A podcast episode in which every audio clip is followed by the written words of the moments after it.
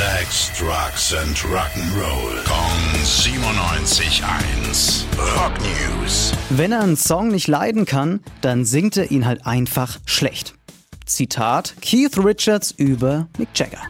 Zwischen dem kommenden Album Hackney Diamonds und ihrem letzten richtigen Studioalbum liegen nämlich jetzt fast 20 Jahre. Wenn man den Gitarristen Keith Richards fragt, woran das liegt, dann hat er eine ganz einfache Antwort.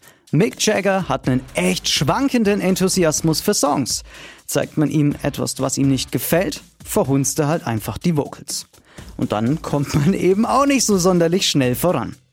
Also, wenn das wirklich so ist, hoffen wir mal, dass Mick Jagger die Songs auf Hackney Diamonds ganz gut gefallen haben. Kurzer Reminder an der Stelle, das Album kommt am 20. Oktober raus.